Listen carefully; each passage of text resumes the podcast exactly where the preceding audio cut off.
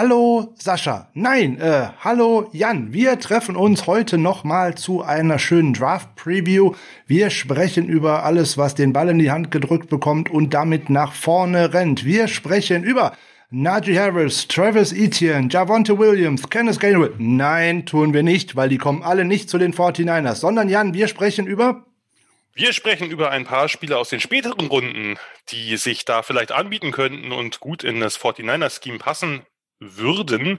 Wobei jetzt natürlich Spötter oder Kritiker sagen, jeder Running Back passt in das 49er-System.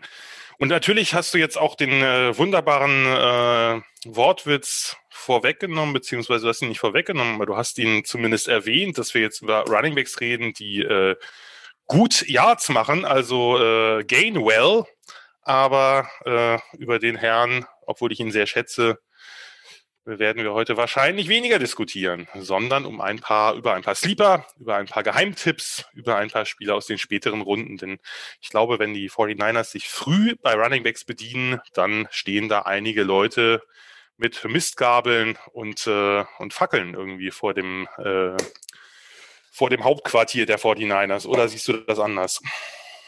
Nein, so grundsätzlich sehe ich das nicht anders, obwohl ich, äh, wenn ich ganz ehrlich bin, nach dem Uptrade nichts mehr ausschließe. Also, ich würde mal sagen, bevor wir hier das Intro noch viel länger machen, wir fangen jetzt einfach mal an und sprechen über Running Backs.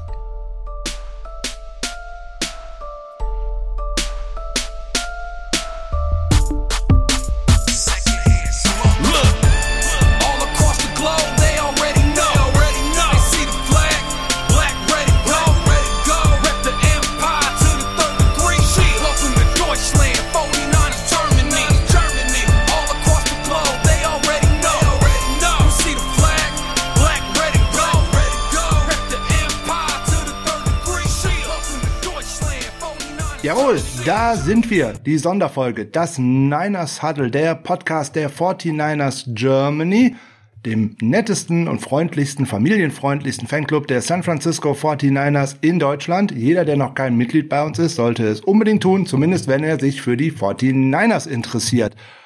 Ich bin der Frank, heute mal ganz alleine weil Sascha ist leider beruflich verhindert, aber ganz alleine bin ich ja dann doch nicht. Zumindest äh, der Jan hat netterweise wieder Zeit für mich gefunden. Wir sind sozusagen in den Jan-Wegwertwochen im Niners Huddle. Weil wir hatten ihn ja in dieser Woche netterweise schon in der Riesenfolge zu den äh, Cornerbacks, wo der ein oder andere User mir schon geschrieben hat, das hätte ja gerne noch stundenlang weitergehen können. Ja, das hätten wir tun können, dann würden wir wahrscheinlich heute noch über Cornerbacks sprechen. Aber die Zeit zum Draft ist ja immer so kurz, also müssen wir uns auch mal kurz halten und dementsprechend haben wir noch äh, Safeties hinten dran geschoben und äh, heute sprechen wir über die Positionsgruppe der Running Backs und natürlich wieder aus der schönen Sicht äh, der 49ers und nicht aus der allumfassenden Draft-Perspektive. Ja, da sind tolle Spieler dabei, die man auch in diversen College-Spielen äh, gesehen hat. Ein Najee Harris, ein Travis Etienne, ein Kenneth Gainwell und, und, und. Aber da, wenn man über diese Jungs was erfahren möchte, ist man beim äh, Saturday Kickoff Podcast zum Beispiel gut aufgehoben. Bei der Running Back Folge von Downset Talk, wo es halt tatsächlich um die Top Prospects dieser Klasse gilt. Ich kann mir beim besten Willen nicht vorstellen, dass die 49ers in der zweiten oder dritten Runde einen äh, Running Back draften. Insbesondere, weil sie es nicht brauchen. Oder Jan? Ja, ich denke mal, äh, da sind wir komplett einer Meinung, denn äh, das es gibt ein paar Running Backs auf dem Roster der 49ers, die jetzt keinen ganz schlechten Eindruck gemacht haben. Da kann man natürlich die Frage nach Gesundheit stellen und nach Verfügbarkeit, denn wie heißt es immer so schön, äh, die Availability ist die, die beste Ability. Äh, und das ist ja oft richtig, weil wenn der nicht auf dem Platz stehen kann, dann ist halt, äh, nützt das ganze Talent nichts. Aber da gibt's ja doch den einen oder anderen, äh, der sich schon bewährt hat. Und wir reden ja heute dann wahrscheinlich eher drüber, dass wir so einen Complementary Back haben wollen. Also einen, der vielleicht nochmal eine andere Dimension mit reinbringt oder einen, der vielleicht mal den Starter oder die Starter ein bisschen spellen kann, wie es so schön heißt. Also einfach mal ein paar, ein paar Plays oder einen Drive dann mal ersetzen kann, damit die frische Luft schnappen können und sich ein bisschen erholen können von den harten Hits, die sie eingesteckt haben. Von daher werden wir wahrscheinlich eher über Spieler reden, die jetzt auch nicht die ganz großen Starter-Qualitäten mitbringen. Denn wie das bei allen Positionen so ist, geht's in die hinteren Runden, dann weisen die Spieler Lücken auf Entweder haben sie vielleicht athletisch nicht so viel mitzubringen oder sie sind in einem Bereich sehr gut, aber in anderen Bereichen dann doch noch stark zu entwickeln oder vielleicht auch nicht mehr zu entwickeln. Und äh, da werden wir uns heute sicherlich den einen oder anderen Kandidaten anschauen. Da kann ich ja einfach mal die, die Moderatorenrolle übernehmen, ganz frech und dich und Moment, dich fragen, Moment. lieber Frank. Dich fragen, okay, lieber Frank. Was hättest du denn gern für einen Typen Running Back aus den späteren Runden? Jetzt gar nicht einen Prospect, sondern einen Typen. Was soll der mitbringen? Ah, perfekt. Das ist ja deutlich. Braucht der gar nicht zurückrudern. Das ist ja das Schöne an der Sache. Prima. Was hätte ich gerne? Ich hätte gerne das, was wir aktuell nicht haben, nämlich wie man ihn heutzutage immer so schön bezeichnet als Pass-Catching Running Back. Im Endeffekt das, was ein Jarek McKinnon in den letzten Jahren bei den 49ers hätte sein sollen, was ja äh, zwei Jahre verletzungsbedingt nicht hingehauen hat und im letzten Jahr zwar gut angefangen, aber auch sehr gut und sehr schnell nachgelassen hat. Oder was auch ein Tevin Coleman eventuell äh, hätte bringen sollen, so wie er in Atlanta gespielt hat, weil da war ja Devonta Freeman eigentlich eher so der Hauptback, der mit dem Ball durch die Wand laufen sollte, während äh, Coleman auch gerne mal den einen oder anderen Touchdown gefangen hat. Das hat bei den 49ers ja auch oftmals Verletzungen geschuldet nicht so funktioniert und ähm, zur Draft-Historie der 49ers in den letzten Jahren können wir vielleicht noch mal zwei Sätze verwenden. Ähm, den letzten Running Back, den man da gedraftet hat, was, war ein gewisser Joe Williams und äh, der hat sa uh. sage und schreibe null Snaps in der NFL gespielt. Ähm, der Utah Running Back mit der großen Verletzungshistorie, ja, ja. Genau das. Ich erinnere mich gut. Und ansonsten hatte das Team in den letzten Jahren in der äh, Ägide von John Lynch und insbesondere Kyle Shanahan und Bobby Turner, den Running Back Coach, darf man hier natürlich auch nicht äh, außer Acht lassen lassen. Großen, großen Erfolg mit undrafted Rookie Free Agents. Matt Breeder war so ein Fall zum Beispiel. Wir hätten jetzt in der letzten Saison natürlich Jeff Wilson dann auch wieder dabei gehabt. Ein Austin Walter, der da so ein bisschen äh, noch mit reingeschnuppert war, gehört auch dazu. Und auch Jermichael Hasty, in den wir ja noch äh, große Hoffnungen setzen. Oder Salvon Ahmed war auch noch einer, der war ja letzte Saison dann auch tatsächlich bei den Miami Dolphins, ist er dann ja, nachdem er bei uns äh, gecuttet worden ist, auch zu, zu NFL-Ehren gekommen.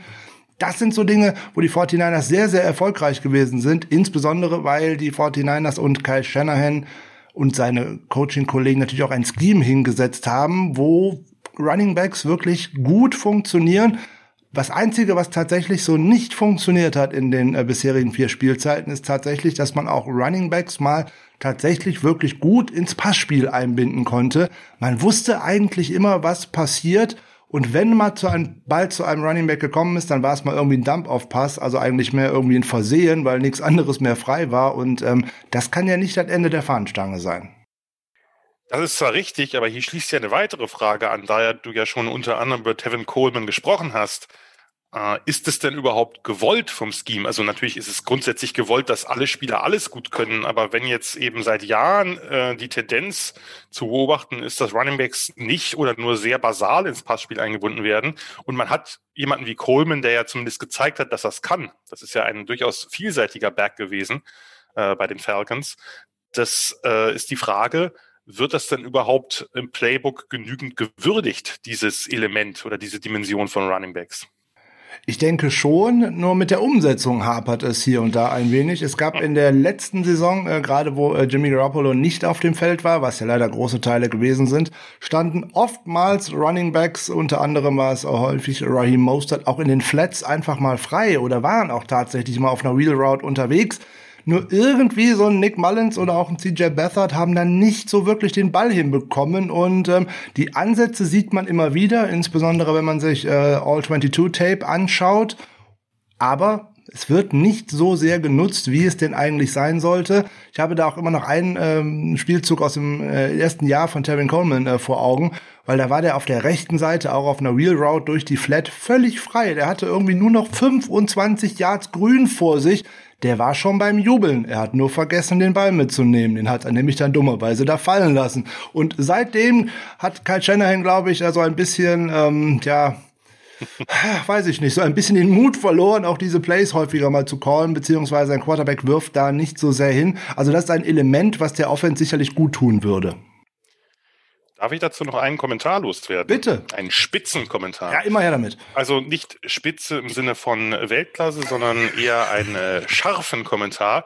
Wir werden ja heute nicht über Najee Harris reden, Nein. aber Najee Harris ist ein Running Back, der äh, relativ viel Pässe gefangen hat, auch als Receiver, auch äh, sozusagen von, also aus beiden Positionen, hat Slot mal gespielt, hat sich sogar mal außen hingestellt, aber natürlich auch einiges aus dem Backfield.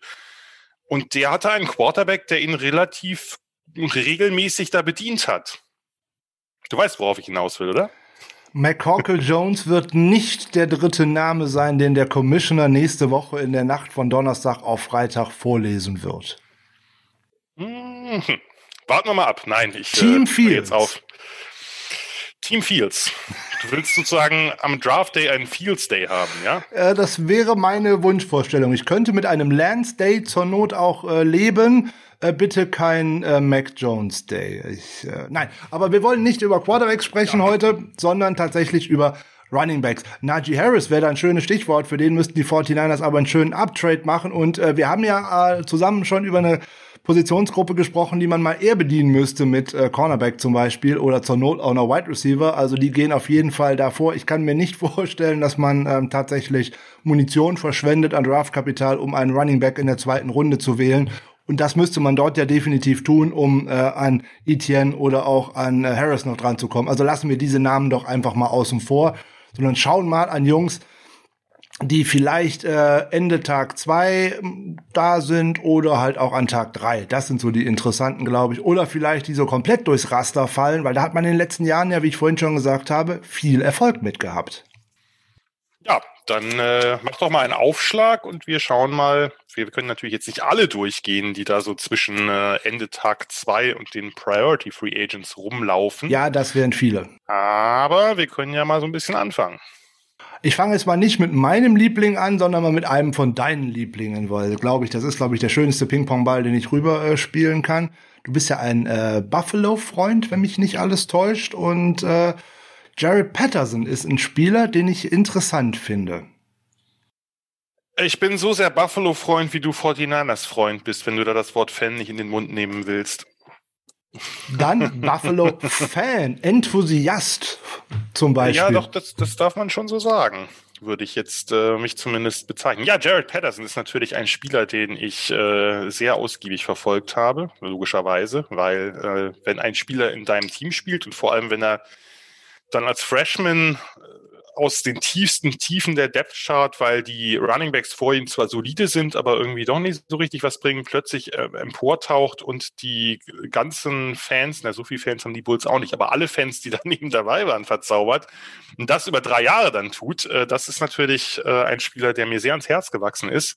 Ich bin auch noch immer ein bisschen stolz, weil am Anfang hatte der ja nicht, äh, natürlich war der nicht übermäßig bekannt und äh, hatte natürlich auch noch nicht so viel Follower bei Twitter, dass er mir in, in, der Tat folgt, obwohl er natürlich kein Wort von dem versteht, was ich da so schreibe. Hm. Äh, Jared Patterson, ja, weil ich habe natürlich andauernd Lobeshymnen äh, über ihn geschrieben und so viel gab es zu der Zeit nicht. Und ich denke, der gute Herr hat sich ab und zu mal äh, dort gesucht bei Twitter und sah dann immer das auf irgendeiner seltsamen Sprache mit kleinen englischen Versatzstücken, weil da kam natürlich dann immer mal so ein Wort wie Jump Cut oder so oder exzellent vor, was man natürlich, sagen wir mal, mit äh, rudimentären Sprachkenntnissen übersetzen kann.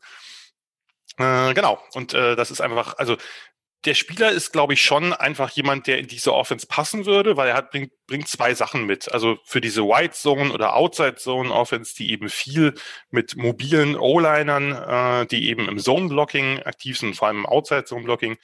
Genau das haben die Bulls auch gespielt genau dieses, äh, genau diese sehr, sehr run-heavy, also noch mal mehr run-heavy als die 49ers in ihren äh, besten Tagen. Also wenn man jetzt, was weiß ich, das Spiel gegen die Packers vor äh, nicht allzu langer Zeit, also vor ungefähr eineinhalb Jahren oder eineinhalb Vierteljahren, wie auch immer, äh, sich nochmal vor Augen führt. Das in krasser, das waren, das waren die Bulls. Ähm, und Patterson hat halt, ist halt einfach, er ist halt sehr, sehr klein, ne, er ist keine 5-7 er ist relativ kompakt gebaut, also ist jetzt nicht so ein, nicht so ein, nicht so ein Strohhalm. Da haben wir nachher noch vielleicht ein oder zwei, die zwar auch sehr klein sind, aber eben nicht so viel Beef mitbringen. Der ist fast 200 Pounds, also das ist schon, das ist schon okay. Und der ist jetzt nicht übermäßig schnell, hat auch nicht den, den tollsten Burst der Welt, aber der ist halt unglaublich quick. Also gerade dieses, dieses in Small Spaces, also in kleinstem Raum kann er halt Leute austanzen, hat super Jump Cuts, hat einfach eine tolle Menge an Moves, die kann er auch schön aneinander rein. Muss manchmal ein bisschen aufpassen, dass es nicht zu viel wird und er vielleicht auch mal wieder nach vorne die Yards macht und nicht nur äh, den einen oder anderen nochmal seitlich aussteigen lässt. Aber was vor allem für die Niners, glaube ich, interessant wäre, ist halt seine, seine Vision bei Outside Zone Runs. Das ist, das, die ist wirklich fantastisch. Da ist er entscheidungsfreudig. Da ist er auch kein, wie viele dieser kleineren Running Backs, ah, ich bin erstmal der abwartende Tänzer hinter der Linie und guck mal und vielleicht mache ich noch hier einen Juke und so. Nee, da guckt, Da guckt er, sieht er und äh, dann toller Plantfoot und schießt halt durch. Und das ist, äh, glaube ich, was, was den Niners sehr gut zu Gesicht stehen würde. Und natürlich äh, äh, dann dazu eben diese unglaubliche Contact Balance, wenn, ne, den kannst du halt kaum stoppen. Der macht dann nicht immer sehr viel Yards danach, weil er halt nicht der schnellste ist. Aber, äh, aber der macht hier halt konstant deine Yards. Und äh, ja, und wenn die, wenn die Lücke oder die Lane halt frei ist, dann ist er natürlich auch zumindest schnell genug, um dann nochmal einen längeren rauszuzaubern. Das Problem ist so ein bisschen für das, was du genannt hast. Äh, Jared Patterson hat in einer Offense gespielt, die keine Pässe auf Runningbacks geworfen hat. Das heißt, und zwar wirklich keine. Also er hat letzte Saison keinen einzigen Ball gefangen. Äh, und das heißt ja nicht unbedingt, dass er es nicht kann. Das wissen wir halt nur nicht. Wir wissen nicht, ob er ein guter Receiver ist. Er ist natürlich klein, er hat auch sehr kurze Arme. Das heißt, der große Catch-Radius wird es nicht sein. Das ist zumindest anzunehmen er ist jetzt auch nicht der Monster-Pass-Blocker, das muss man auch dazu sagen. Und da steht ihm natürlich auch einfach seine Statur im Weg. Das ist, das ist einfach so. Das ist natürlich eine Statur, die in der NFL auch viel mehr noch an ihre Grenzen stoßen wird. Nur reden wir ja hier von Spätrunden-Picks und nicht von irgendwelchen äh, mehr oder weniger sicheren Prospects. Und da ist natürlich, da fehlt natürlich immer irgendwas. Und bei ihm fehlt es halt ein bisschen an der, an der Top-Athletik. Es fehlt ein bisschen und es ist halt sehr stark an der Größe und Masse, mehr Größe als Masse. Und er ist halt ja, einfach in dieser Offense fast nur als Läufer eingesetzt worden. Und da ist so ein bisschen die Frage, ist das was für euch? Weil ihr wollt ja vielleicht jemanden haben, der eben auch diese, diese Dimension, dieses Element des Passings oder des Pass-Catching-Backs ein bisschen stärker macht. Denn gute Läufer habt ihr ja eigentlich schon. Aber ich muss ja auch ein bisschen an die Zukunft denken. Ne? Man draftet ja nicht immer nur für das folgende Jahr, Richtig. sondern auch für weitere Spielzeiten. Und wenn ich jetzt an die Verträge denke, die die 49ers gerade mit ihren beiden Top Running Backs, also mit Raheem Mostert und äh, Jeff Wilson haben, die enden beide nach der kommenden Spielzeit. Oh. Da könnte man einen vielleicht zurückbringen, vielleicht auch zwei, je nachdem, wenn da äh, beide eine tolle Saison spielen, könnte es dann auch teuer werden und dann ist Running Back nicht die Position, in der auch gerade Kyle Shanahan in seiner Ägide, auch in den vorigen Stationen, hat viel Geld investieren lassen, weil dieses Scheme auch immer wieder gute Läufer produziert. Warum nicht jetzt, wenn einem in der fünften oder sechsten Runde so jemand über den Weg läuft, der ja doch schon Ähnlichkeiten zu dem einen oder anderen Back, den wir in den letzten Jahren gesehen haben, aufweist da kann man den doch ruhig schon mal mitnehmen, kann sehen, hm, das funktioniert schon. Wenn ich jetzt auf die Saison 2019 gucke, da hat er ja immerhin mal schon mal 12 Receptions gehabt. Bei 15 Targets ist er schon mal gar nicht schlecht. Aha. Ist nicht viel, ist eine ganz kleine das Sample Size, keine Frage. Es heißt ja nicht, dass er es nicht kann, sondern das ist halt eine Offense, die das auch nicht eingesetzt hat. Muss man ja einfach auch dann mal hinnehmen. Vielleicht hat er da sogar Möglichkeiten, vielleicht kann man das trainieren. Ansonsten einen reinen Runner brauche ich ja halt auch. Und wie du so schön gesagt hast, diese laserscharfen Cuts, die sehen einfach sehr, sehr toll aus. Die sehen auf Tape toll aus, die sehen bei Spielgeschwindigkeit toll aus und ähm, das ist jemand, der, wie du richtig gesagt hast, ja auch in Buffalo hinter einer sehr, sehr guten Line gespielt hat und ähm, ich glaube, die Line war eine der bestbewerteten im Run-Blocking-Grade letztes Jahr. Ich meine, zumindest nach PFF. Nach ja. PFF war es, glaube ich, sogar die Eins, wenn mich nicht alles täuscht. Ähm, bei den 49ers könnte man ja auch vielleicht hinter so einem Trent Williams oder auch hinter einem Lake Tomlinson, da kann man, glaube ich, ganz gut herlaufen. Ähm, da würde ich ungern im Weg stehen, wenn äh, Lake Tomlinson oder insbesondere Williams auf mich zugeschossen kommen. Und dann klein flink hinterher kein Thema. Also den könnte ich mir wirklich gut vorstellen. Der hatte eine Statistik, äh, die fand ich ähm, sehr interessant. Der hatte in der letzten Saison 16 Carries von 15 Yards und mehr. Der erinnert mich auch so ein bisschen an einen Matt Breeder, wenn ich äh, ehrlich bin. Aber ich vielleicht, er ist vielleicht nicht ganz so schnell, aber vielleicht ein bisschen, nee. ein bisschen quicker, ein bisschen äh, schärfer mit Cuts. Und äh, Matt Breeder hat das mit den Bällefängen äh, auch nicht unbedingt erfunden. Und der sah echt gut aus in der 49ers Offense. Also von daher, da könnte man, glaube ich, durchaus was mit anfangen, auch halt äh, an äh, Tag drei. Also ein sehr interessanter Spieler, da lohnt sich wirklich auf Tape zu schauen, würde ich sagen. Aber du hast recht, der Pass-Catching-Back, den ich mir da eigentlich wünsche, das ist er nicht unbedingt, aber an die Zukunft denken. Ist richtig. Ich finde es immer noch seltsam, wenn man jetzt nicht so tief in der NFL drin ist, dass du sagst, naja, die, die beiden, die Top zwei auf der Depth Chart sind, sind halt Mostert und Jeff Wilson. Das klingt irgendwie nicht nach NFL-Offense, aber so ist es.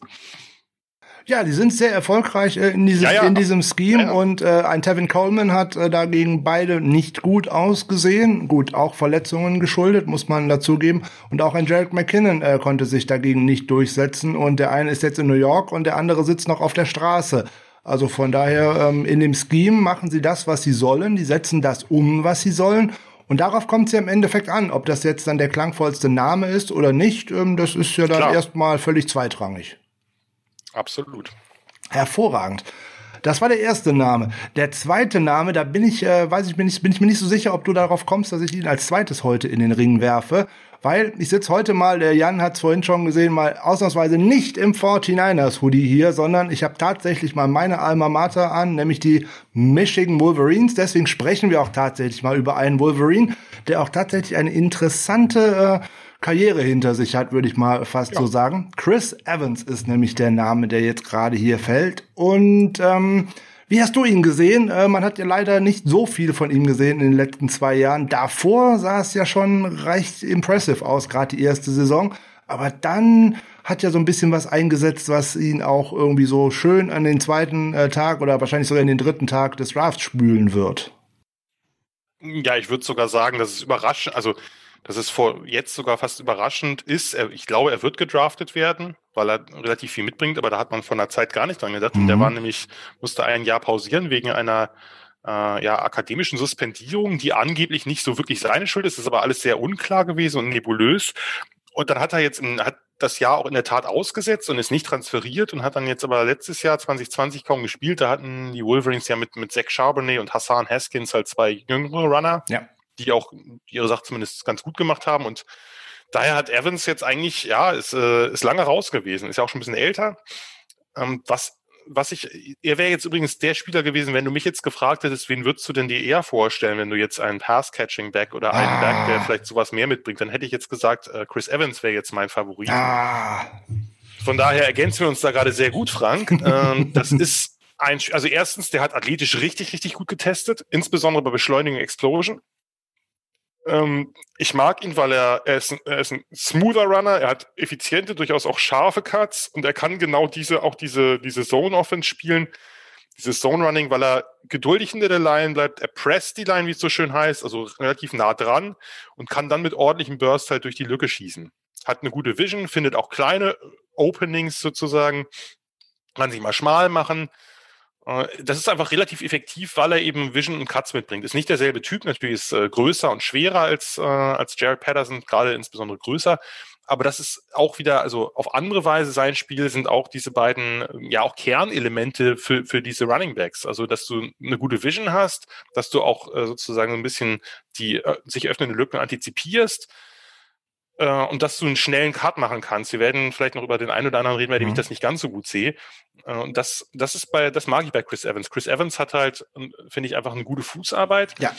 Er muss gucken, dass er dass seine Geduld, die eigentlich eine gute Sache ist, muss man manchmal gucken, dass er nicht, dass er nicht umschlägt in Zögerlichkeit. Und er ist halt dafür, dass er 211 Pounds ist, äh, schwer ist, also wiegt, äh, bricht er halt nicht besonders viele Tackles. Das ist kein Power Runner. Das ist, äh, das ist jemand, der äh, der hat andere Qualitäten. Aber die Qualitäten sind eben, und das sind zwei Qualitäten, die wenige Backs dieser Klasse haben, vor allem wenn wir die vorderen wegnehmen. Und selbst da ist ein, eine Qualität eher gering ausgeprägt. Das eine ist, er ist ein sehr guter Receiver, der wurde halt auch außen aufgestellt, der kann Routes aus dem Backfield laufen, der hat sichere Hände. Und das andere ist echt einer der besseren Passblocker dieser Klasse. Insbesondere was die Technik angeht. Das ist, äh, das ist wirklich der, der Punkt, der mich auch am meisten beim, beim Takedown äh, überzeugt hat davon, dass ich ihn doch ein bisschen höher habe als die meisten, weil er eben erstens, er kann den freien Rusher identifizieren, der nimmt ihn square auf. Also der nimmt ihn wirklich mit dem Körper auf ja. und springt nicht irgendwie nur in die Füße oder so, weil er Angst hat, dass da eben jemand ankommt, der in der Regel halt ein ganzes Stück mehr wiegt und auch ein bisschen mehr Power hat. Äh, das ist, da ist er einer der besten und ich glaube, das ist einfach eine Rolle, die er früh haben wird. Der wird, der kann halt, egal wo der landet, äh, kann der halt dir bei Third Downs relativ schnell was geben.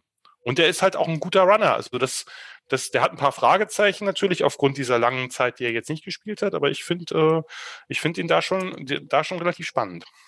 Ja, kann ich alles nur wirklich unterstreichen, was du äh, so schön ausgeführt hast. Athletischer, muskulöser Körperbau, läuft mit Geduld, erinnert hier und da mit der Geduld so ein bisschen an äh, Livion Bell, aber er geht auch daran, dass er übertreibt es schon einmal.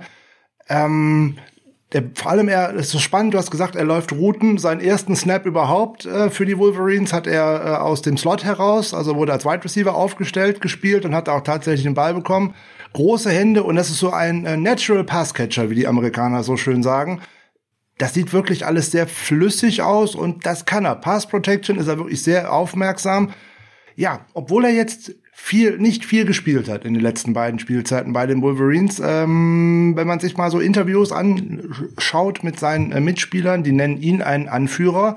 Er muss sowohl äh, Charbonnet als auch die anderen im Running Back Room trotzdem unterstützt haben, obwohl er wenig gespielt hat. Und es ging natürlich auch um seine Karriere dabei. Obwohl er das 2019er Jahr nicht beim Team sein durfte, weil er war ja aus äh, akademischen Gründen gesperrt, blieb er in Ann Arbor und hat sich da tatsächlich mit drei Jobs am Leben gehalten. Der hat dann nämlich als Schreiner gearbeitet, er war Tellerwäscher und er hat Special Teams Coordinator für eine Highschool äh, gemacht und arbeitet sich sozusagen äh, durch diese Jobs äh, und auch durch seine schulischen Leistungen wieder zurück ins Team. Also allein das muss man ihm, glaube ich, schon mal wieder ähm, noch mal wieder zugute halten und äh, er hat natürlich auch ein paar Schwächen, da hast du vollkommen recht. Er hat äh, 25 Mal nur den Ball berührt in den letzten zwei Jahren, ähm, das schon wenig. Ja, und äh, wie gesagt, Tackles brechen ist nicht so seins. Ein paar Fumbles zu viel gab's da auch. Ähm, aber der bringt, glaube ich, wirklich unheimlich viel mit, was in der NFL ähm, umschlagen könnte. Der ist für mich so einer, ein, ein Typ, ähm, der ein deutlich besserer Running Back in der NFL sein kann, als er es tatsächlich am College gewesen ist eben weil er äh, Blocker identifiziert, weil er bei Third Down auch tatsächlich mal einen Rusher aufnehmen kann, weil er Routen laufen kann, weil er wirklich gute Hände hat für die NFL. Das ist ja auch so eine Sache, ne? Bei den äh, gerade bei den Wolverines in den letzten Jahren, ob es jetzt unter Josh Gettis und von den Namen von dem anderen Offensive Coordinator davor möchte ich nicht mal mehr in den Mund nehmen. Er hatte ja auch diesen Titel nicht, hätte auch nicht verdient gehabt. Das ist ja wirklich Run Heavy Old School. Nennen wir Guardiola, nennen wir ihn Guardiola. Nennen wir ihn Guardiola zum Beispiel, ja, können wir gerne machen. Ähm, das äh, da kamen auch nicht viele von diesen Situationen zustande, wo man ihn dann auch tatsächlich mal als Passcatcher hätte einsetzen können. Also von daher, der ist für mich wirklich, wirklich so ein, so ein Typ, der tatsächlich in den späten Runden oder ab, ab Runde 4, 5, wie auch immer man den da jetzt einschätzen möchte, ein sehr, sehr guter Gewinn wäre, weil ich den wahrscheinlich von Anfang an wirklich einsetzen kann. Ja. Jo. ja. Okay, mein Man Crush ist damit jetzt sozusagen äh, abgehandelt und äh, wie gesagt, ich habe schon mehrere Briefe geschrieben und äh, E-Mails und angerufen habe ich John Lynch auch, dass er da ein Auge drauf halten soll. Und er hatte jetzt auch äh, letzte Woche ein äh, Visit bei den 49ers, also von daher vielleicht hat man da wirklich mal einen Blick drauf geworfen. Kann natürlich alles auch Ablenkung gewesen sein. Weiß man nicht so genau. Also von daher äh, drücken wir mal die Daumen. Der würde, glaube ich, gut passen weil er alles kann, so ein bisschen. Und äh, die Frage ist, wie gut kann er sein Spiel in der NFL fortentwickeln? Was man ihm auf jeden Fall nicht unterstellen kann, ist, dass er sich während äh, des College schon verausgabt hat und da schon so und so viele äh, Meter abgelaufen hatte. Also der hat noch ganz schön viel Profil auf den Reifen. Ja, hervorragend. Wollen wir mal auf jemanden schauen, der eventuell schon ein bisschen mehr abgerissen hat äh, in der NFL und äh, interessanter äh, in dem College mehr abgerissen hat, der aber doch tatsächlich dann äh, jetzt relativ weit hinten angesiedelt wird. Wir schauen doch einmal zu Oklahoma State und Shabba Hubbard, finde ich. Der hat also eine, eine unglaublich tolle Saison hingelegt mit fast 2100 Rushing Yards. Da haben ja nur sechs gefehlt zu dieser Riesenmarke. Letzte Saison deutlich abgefallen. Der bringt ja viel, viel mit, nur der fängt irgendwie auch keine Bälle. Ähm, gut, hingeworfen wird auch nicht so wirklich häufig. Ähm, wie siehst du den und wo glaubst du, wird der gehen? Also PFF äh, sieht ihn irgendwie so fünfte, sechste Runde. Also für jemanden, der am College so dermaßen abgeliefert hat, ähm, auch irgendwie recht tief, oder? Ja, da würde ich aber in der Tat nicht die PFF-Grades nehmen oder die Rankings, weil die sind bei Runningbacks immer relativ niedrig. Also die haben, glaube ich, äh, hm. nee, ist, ist so. Ich glaube, die, also ich bin relativ sicher, dass die Runningbacks früher gehen werden, als sie dort, äh, als sie dort rangieren. Also ich glaube, der ähm, Najee Harris hat da auch, äh, wenn überhaupt, ein, ein spätes Zweitrunden-Grade äh, und ich, äh, wenn nicht sogar ein Drittrunden-Grade und der wird, der wird früher gehen. Der hat ein Drittrunden-Grade. Da von daher Vorsicht, äh, das sind sozusagen nicht unbedingt äh, sehr gute äh, Einschätzung dafür, was in real passieren wird, sondern das ist deren Meinung quasi. Und die äh, ist in den letzten Jahren halt ähm, die, die Graden Running Backs grundsätzlich relativ niedrig. Lustigerweise hatten sie Rashad Penny im First Round Grade. Aber gut, andere Frage. Getroffen? Äh, getroffen, ja, getroffen. relativ genau sogar. Ähm, das äh, muss man, das muss man erstmal schaffen. Aber Entschuldigung. kommen, kommen wir zurück zu Chuba Hubbard. Das ist äh, vielleicht entscheidender, weil Rashad Penny wird zumindest äh, diese nächste Saison voraussichtlich nicht für die 49ers auflaufen. Sicher nicht, nein. Ähm, unwahrscheinlich. Ja, aber Hubbard ist so ein bisschen, also das ist ein bisschen schade. Der hätte sicherlich im Nachhinein, wenn er sich jetzt nochmal entscheidet, hätte er 2019 deklären sollen. Das weiß man halt nicht. Der ist halt geblieben. Der war damals Redshirt Sophomore und hat halt gesagt, naja, ein Jahr und kann sich vielleicht in dem einen oder anderen ein bisschen verbessern und kam so eine ziemlich gurkige Saison bei raus, was auch an Verletzungen lag. Bei Hubbard ist es so ein bisschen so, der ist in vielen Bereichen, der ist ein rundherum ziemlich solider Back, hat aber nicht so diese zwei, drei Sachen, die ihn wirklich abheben. Wenn, dann wäre es auch hier die Vision, meiner Meinung nach. Äh, der ist, der hat halt extrem viel Erfahrung in diesem Inside Zone, Outside Zone Scheme. Auch bei Oklahoma State hat man ja dann auch mehr auf Laufspiel gesetzt äh, als, als sonst, weil man gemerkt hat, dass er ja doch ganz guter Runner ist. Äh, hatten sie vorher natürlich mit Justice Hill auch schon jemanden, der das, äh, der das ganz gut konnte, der ja jetzt auch in der NFL spielt bei den Ravens. Ähm, was bei ihm so ein bisschen das Problem ist, also er kann, glaube ich, er ist genau für so ein Scheme gedacht. Also das, er braucht, glaube ich, so ein Outside-Zone-Scheme, weil er da eben diese ähm, seine, seine Entscheidungsfreudigkeit ausspielen kann. Da findet er Lücken, da kann er eben die, diese Cuts machen und hat eben, wie gesagt, eine gute Vision. Also das ähm, äh, hat er mit den anderen beiden Running die wir besprochen haben, durchaus gemeinsam. Äh, bei ihm ist es so ein bisschen so, er ist jetzt nicht der agilste und wendigste. Der hat keine besondere Quickness. Der ist auch, und der hat ganz viele Momente, gerade so diese Momente, die, die quasi die Kraftmomente sind im Spiel. Da ist er okay, also nicht wirklich schlecht, aber auch nicht wirklich gut. Das geht äh, beim Leg Drive, das ist bei der Power, das ist bei der Core Strength, also dieser Kraft im Oberkörper. Die Contact Balance ist okay, ist alles so okay, aber nicht wirklich herausragend. Ähm, das ist auch, ja, niemand, der dir jetzt dauernd mal zwei, drei extra Yards im Kontakt besorgt. Daher ist so ein bisschen die Frage bei ihm, finde ich, also der, das ist ein ziemlich kompletter Runner soweit, aber wie viel kreiert er wirklich mhm. abseits von seiner Vision? Mhm. Äh, hat jetzt auch nicht die besonderen Moves, ist so ein bisschen, wie gesagt, ist ein Finesse-Back meiner Meinung nach, aber der hat jetzt nicht den, äh, nicht irgendwas, was ihn besonders auszeichnet. Was er ist in Pass Protection zumindest solide, also er ist jetzt nicht kein Chris Evans, aber er ist jetzt auch nicht jemand, der das, also es gibt auch noch schlechtere, deutlich schlechtere in dieser Klasse. Und er ist genau als Receiver eben auch solid, aber ohne vielleicht diese ganz große Upside. Also der hat halt die, diese klassischen Underneath Running Back Routen gelaufen, hat da auch Bälle gefangen, jetzt letzt, letztes, letztes Jahr ein bisschen weniger, aber das kann er. Ich glaube, das ist so jemand, der geht, ich kann mir gut vorstellen, dass der ja so Anfang des dritten Tages geht. Da ist die Frage, ob das vielleicht für euch ein bisschen, bisschen früh ist. Vielleicht rutscht er auch noch in den zweiten rein, weiß ich nicht. Das ist natürlich da auch immer, es ist immer sehr schwer zu sagen, mhm. weil da hat man jetzt relativ viele Runningbacks, die eng beieinander sind. Ja. Also wenn man nach diesem ersten, ersten und zweiten Tier, also wenn man jetzt äh, Harris und, und Etienne wegnimmt, wenn man Javonte Williams und, und, und Kenny Gainwell wegnimmt, der sowieso was anderes ist, weil der diese, dieser Running Back Receivers Hybrid ist, sag ich mal. Danach wird es dann, da hat man dann vielleicht noch, vielleicht noch Michael Carter, der aber dann schon so ein bisschen Size-Fragezeichen hat, weil der relativ klein ist. Äh, und da wird es dann, glaube ich, ziemlich muddy. Also da wird es dann einfach Teams geben, die den einen deutlich höher haben, den anderen, da kann man, glaube ich, jetzt sich so kein klares Bild machen. Von daher kann es durchaus sein, dass irgendwer vielleicht auch Chuba Hubbard noch in Runde 3 zieht. Ich würde eher äh, annehmen, dass es, dass es am frühen dritten Tag ist, aber wie gesagt, das kann man jetzt nicht prognostizieren. Mhm. Und klar, es kann auch sein, dass der fällt, wenn irgendwie zwei, drei Teams, die einen Running Back wollen, irgendwen anders ein bisschen besser finden. Wer weiß. Und dann, also wenn so ein Back fällt, das gleiche gilt natürlich auch über einen Back, den wir jetzt vielleicht nicht besprechen werden, weil der ein bisschen höher gesehen wird.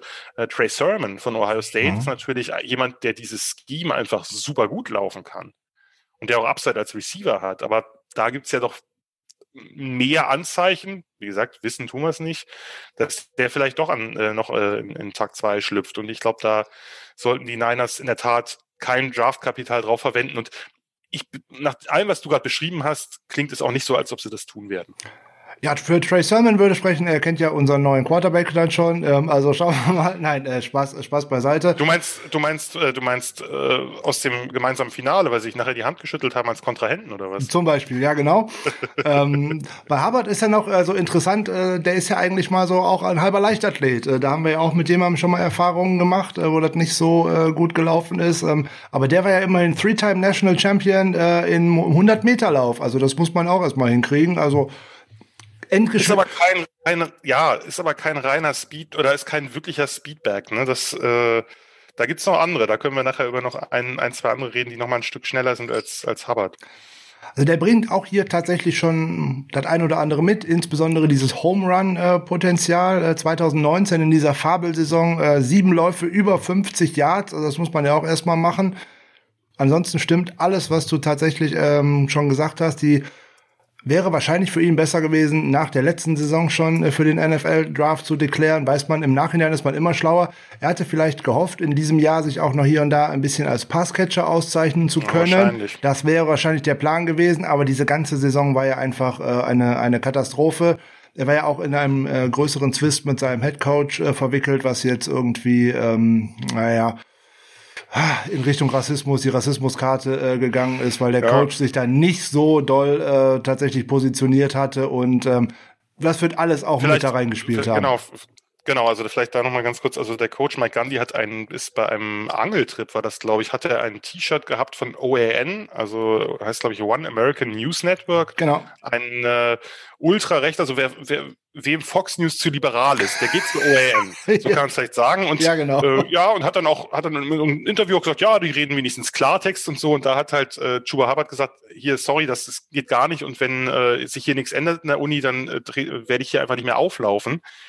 Was dann dazu geführt, dass natürlich alle rumgescrambled haben wie wild und äh, am Ende kam dann dabei raus, ich habe das bei, bei äh, den Leadbloggers auf der äh, Seite ein bisschen aufgedröselt im, im Sommer. Am Ende kam dann dabei raus, dass äh, sich quasi Hubbard dafür entschuldigt hat, dass er Mike Gandhi nicht persönlich angesprochen hat. Und der hat nur, also der sich nachher entschuldigt hat, war dann in der Tat Schuba Hubbard und nicht Mike Gandhi, was relativ abstrus war. Äh, und Gandhi hat nur gesagt, ja, ja, ich werde mich da ändern und ach, wusste ich nicht und keine Ahnung, mhm. nein, das. Übliche halt. Äh, aber hat ihn natürlich, also sagen wir mal so, der hat, äh, hat sich gerade gemacht. Das finde ich ja, finde ich ja eine eher, sehr ehrenwerte Sache und ist, glaube ich, auch ein Typ, der sonst, äh, so nach allem, was ich gehört habe, relativ relativ beliebt und auch relativ engagiert ist und von daher dem gönne ich äh, durchaus alles gut und vor allem ist es einfach schade, wenn, wenn Runner, die halt so begeistern, sich dann entscheiden, noch ein Jahr am College zu bleiben und das geht halt so gnadenlos schief. Und das finde ich, finde ich immer bedauerlich, weil eigentlich gönne ich denen ja, wenn die schon sagen, ich bleibe noch ein Jahr im College und kriege noch nicht das Geld, was mir eigentlich zusteht, dass sie dann wenigstens auch sich da nochmal verbessern können, keine Verletzungen haben und so weiter. Ja, vollkommen richtig. Deswegen drücken wir äh, Hubbard die Daumen, ja. dass er bei einem guten Team landet, was auch seine Stärken äh, nutzen kann. Ich glaube, die 49ers wären es hier und da mit Sicherheit auch. Auf jeden Fall, auf jeden Fall. Wie gesagt, ein äh, Team, was tatsächlich äh, Heavy Zone spielt, äh, da wäre mit sicher gut aufgehoben. Da gibt's ja inzwischen ein paar in der Liga, also von daher, hm, der wird wahrscheinlich einen guten so Platz finden, ja. Die Shanahan Offense unter anderem hat sich ja hier und da tatsächlich breiter gemacht und breiter verteilt ähm, und von daher, das wird schon passen. Der wird schon einen guten Landing-Spot bekommen und äh, wenn er dann auch tatsächlich in der NFL zündet und vielleicht den einen oder anderen Ball auch noch fängt, dann wird er seinen Weg gehen. Perfekt. Ja. Dann schauen wir doch tatsächlich mal auf äh, etwas.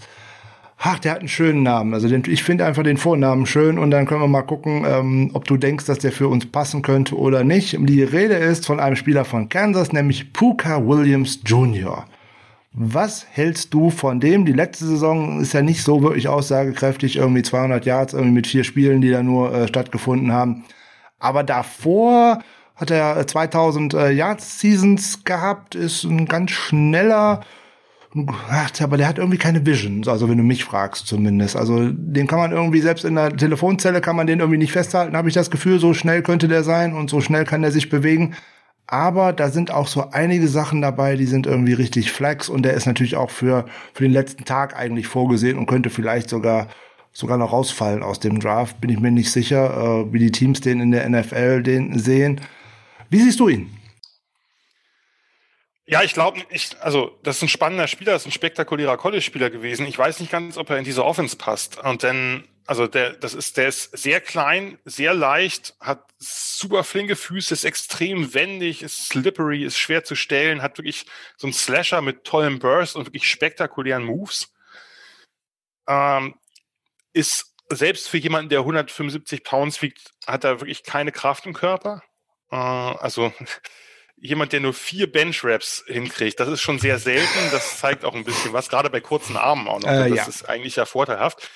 Das Problem ist so ein bisschen, der ist halt, der bleibt halt nicht in der Playstruktur. Das ist halt, der Klassiker ist, er kriegt den Pitch und dann schaut er mal, was sich so ergibt und, äh, und improvisiert halt furchtbar viel. Das mag, das sieht halt manchmal spektakulär aus, aber gerade in so einem, in so einem doch etwas engeres Laufspielkorsett, wie das die wie das die 49ers ja spielen, wo du eben doch total diszipliniert deine Keys lesen musst, äh, lesen musst, wie sich die Linebacker bewegen, wie sie zum Play, sozusagen der Flow zum Play ist, äh, auf welche Seite auch immer es geht. Da weiß ich nicht, ob der so passt. Also ich glaube, das ist ein Spieler, der kann eine Rolle in der NFL haben. Vielleicht auch nur als Gadget-Player, aber der hat natürlich ein gewisses Big-Play-Potenzial. Äh, ich weiß nicht, ob er in diese Offense passt. Das, das ist mir nicht so. Natürlich wenn er diese Rolle nicht übernimmt, sondern andere Rollen übernimmt, ein bisschen umherbewegt wird, mal im Slot steht, das hat er ja auch, äh, hat er ja auch bei Kansas schon gemacht, oder oder so Jet Sweeps bekommt und Reverses bekommt und so. Das, das vielleicht, aber ob er als Running Back in diesem System so glücklich wird, das weiß ich halt nicht. Er würde ja auch noch etwas mitbringen, was ich ja auch suche. Da haben wir ja letztens auch schon mal drüber gesprochen. Kick Returns zum Beispiel macht er ja auch. Also 24,6 ja. Yards pro Return. Ist ja auch nicht so schlecht. Letzte Saison irgendwie 443 Yards mit einem Touchdown dabei. Nicht so verkehrt. Das ist ja für einen Spieler, der nicht so weit vorne in der Depth Chart direkt landen wird, auch immer wichtig, überhaupt äh, auf einen 53er Klar. zu kommen, wenn man Special Teams spielen kann. Und äh, da haben die 49ers schon ein großes Need, aber ich gebe dir vollkommen recht. Er ist tatsächlich immer so, der aus einer eigentlich einer Struktur ausbricht und dann schaut, was sich irgendwie ergeben könnte. Das ist eigentlich eigentlich die größte Red Flag, also eine von denen ich ja vorhin angesprochen hatte, für so eine Shanahan-Offense, die eigentlich auf äh, genau daran lebt, dass diese Plays möglichst genau äh, ausgeführt werden und eben, dass man keinen hat, der so immer na, sein eigenes Spielchen treibt. Ähm, das könnte schwierig werden. Aber der bringt halt mit seiner, seiner Geschwindigkeit so viel mit und auch diese, diese Winkel, die er tatsächlich äh, immer da drin hat und äh, diese Start-Stopp-Schnelligkeit. Das ist so etwas, was man nicht immer so, so schnell sieht wenn man den in eine Struktur bringen könnte, ist die Frage, ob er seine Fähigkeiten dadurch verliert oder ob er sie da drin einbringen könnte. Projekt. Ja. Ja. Projekt. Und äh, man muss natürlich sagen, ich, ich bin bei Spielern, die äh, so Off-Field-Issues im Bereich häusliche Gewalt ja, haben. Ja, ja, das, äh das ist nicht so, da, da kann ich gerne darauf verzichten. Da gibt's, dafür, ist auch, ja. dafür ist einfach das auch zu eng. Dafür gibt es zu viele ja. ähnlich Talentierte, dann nehme ich lieber den anderen. Also da du es gerade schon äh, angesprochen hast, das wäre die zweite rote Red Flag und die eigentlich die, die dunkelrote Red Flag auch aus meiner Sicht, das habe ich ja hier im Podcast auch schon äh, mehrfach gesagt, äh, der wurde im Dezember 2018 mal wegen häuslicher Gewalt angeklagt, weil er seine Freundin geschubst und geschlagen haben soll. Ja, der ist im Endeffekt nicht verurteilt, weil man sich äh, worden, weil man sich auf eine einjährige Diversionsvereinbarung eingelassen hat, also sprich eine einjährige Trennungsvereinbarung mit einer Liste von ganz vielen Auflagen. Kein Kontakt mit dem Opfer, also seiner Freundin, diverse Aggressionsbewältigungskurse plus so und so viele Stunden gemeinnützige Arbeit und und und. Jeder im Leben hat eine zweite Chance verdient, das ist keine Frage, das sagen wir auch immer wieder. Menschen sind nur leider oftmals Wiederholungstäter. Also ähm, ich möchte da keinen äh, endgültigen Stab über ihn brechen, nur dass man es mal vielleicht mal äh, gehört hat. Kann natürlich sich auch in die richtige Richtung bewegen, dass der diesen Schuss vor den Bug, nenne ich es jetzt mal, gebraucht hat. Schauen wir mal. Aber wenden wir uns doch mal anderen Jungs zu, oder? Oder möchtest du noch was über Puka Williams nee, nee, loswerden? Nee, wir müssen ja nicht über jeden ewig reden. Sehr gut. Dann, wen habe ich denn Schönes auf der Liste, mit dem ich unbedingt noch mit dir übersprechen wollte? Hubbard hatten wir schon. Wen hat man denn nach? Oh ja. Was ist denn mit Oregon State Jamar Jefferson? Der erinnert so ein bisschen an Devonte Booker, finde ich. Und äh, alles, was dem fehlt, ist so eine richtig große Explosiveness, die hat er nicht. Also er ist nicht wirklich äh, so eine Rakete, die startet, sondern der, der sieht immer so in einer gleichmäßigen Geschwindigkeit aus, habe ich so das Gefühl. Ja, meinem Wunschideal und gerade mit Passcatching kommt er auch nicht so unbedingt äh, nahe. Mit gerade 67 äh, Yards 2020, 83 Yards 2019. Also das wird man ihm vielleicht nicht beibringen können. Auf der anderen Seite, er hat auch erst einen Pass gedroppt bei 44 catchable Passes in seiner Karriere. Das ist für einen Running Back auch schon mal ganz gut. Ja, die Produktion ist auch so eine Sache. Er bringt halt einiges an Skills mit, aber auch nichts herausragendes. Ist auf jeden Fall auch ein Back für den tiefen dritten Tag, habe ich so das Gefühl. Ja, ich mochte, ich mochte German Jefferson. Ich habe ja so leicht, ganz leichte Sympathien für die Beavers in der Pac-12. ich mochte den, ich mochte den, ich mochte den eigentlich ganz gerne da, aber ich finde den äh, als Projection etwas schwieriger. Also äh, der hat halt, ja, der hat einen vernünftigen Burst in, in, in, die in die Hole. Der hat also gute Adjustments vor der Line Scrimmage. Da, da, da finde ich ihn ganz gut. Der hat insgesamt finde ich läuft er relativ ungewöhnlich. Äh, der ist insofern effektiv, dass Tackles öfter an ihm abprallen oder dass er relativ gut gegen Ankle- und Arm-Tackles laufen kann. Er ist jetzt kein Big Back, aber das, das kriegt er ganz gut hin. was mir nicht gefallen hat, ist, äh, seine Vision fand ich so mittel, äh, der ist mir viel zu oft in den eigenen O-Liner reingestolpert irgendwie. Ähm, ja, stimmt. Und die, und die, die Cuts sind halt nicht super scharf. Der wartet ab, der läuft auf eine, eine, eine Kurve Richtung Seitenlinie, wenn sich keine größere Lücke ergibt. Da wird er ineffektiv, wenn es lateral wird. So Inside Zone, äh, Inside Zone Runs finde ich, ja, fand ich die Entscheidung besser, aber er müsste halt noch ein bisschen konstanter lernen, die Blocks zu lesen. Und er ist halt, ja, er ist halt so ein bisschen, äh, er, kann, er kann halt nichts wirklich gut. Er ist halt nicht der größte Tackle Break, er hat keine wahnsinnig besonderen Moves. Er ist halt das, das, das Pile-Pushing sozusagen, also dass er seine Füße weiter bewegt im Kontakt, ist okay, aber auch nicht mehr. Die Balance ist, ja. Ähm, und dann, was, was ich seltsam fand für, für so einen Typ von Back, was ungewöhnlich für so ein Profil ist, äh, er hat ein gewisses Big Play, Big Play. Jetzt komme ich schon durcheinander. Big Play heißt es. Also, äh, den ein oder anderen langen Lauf hat er drin und relativ regelmäßig, aber gleichzeitig dazwischen halt relativ viele Kurzenläufe. Und das mhm. ist eigentlich sowas, was es eher so für Typen wie Puka Williams oder Javin Hawkins oder es gibt, ne? Diese, diese kleinen, leichten Slasher, die sich ja. Thema in der Line festrennen und der Elfte wird dann lang. Und so ein bisschen ist es bei mir auch so gewesen. Er ist jetzt auch nicht besonders wendig. Also holt, holt mir auch zu wenig Tougher Yards ich, der wird, der wird seine Rolle haben, der wird auch ein bisschen früher gehen, als ich das jetzt sehe, denke ich, aber der äh, weiß auch nicht, ob der so gut dahin passt. Vielleicht, aber das, das kann man natürlich auch besser sehen, wenn man ihn dann mal entsprechend äh, äh ein Workout äh, machen ließ oder ähnliches. Das ist natürlich alles ein bisschen schwieriger dieses Jahr. Aber ich sehe da so in dem Bereich oder in diesem Talentpool, der so ähnlich ist wie Jerma Jefferson, sehe ich ein paar andere Running Backs einfach als geeigneter für die Niners. Jo, dann sag doch mal so einen Namen, der viel geeigneter für die Niners ist als äh, Jefferson.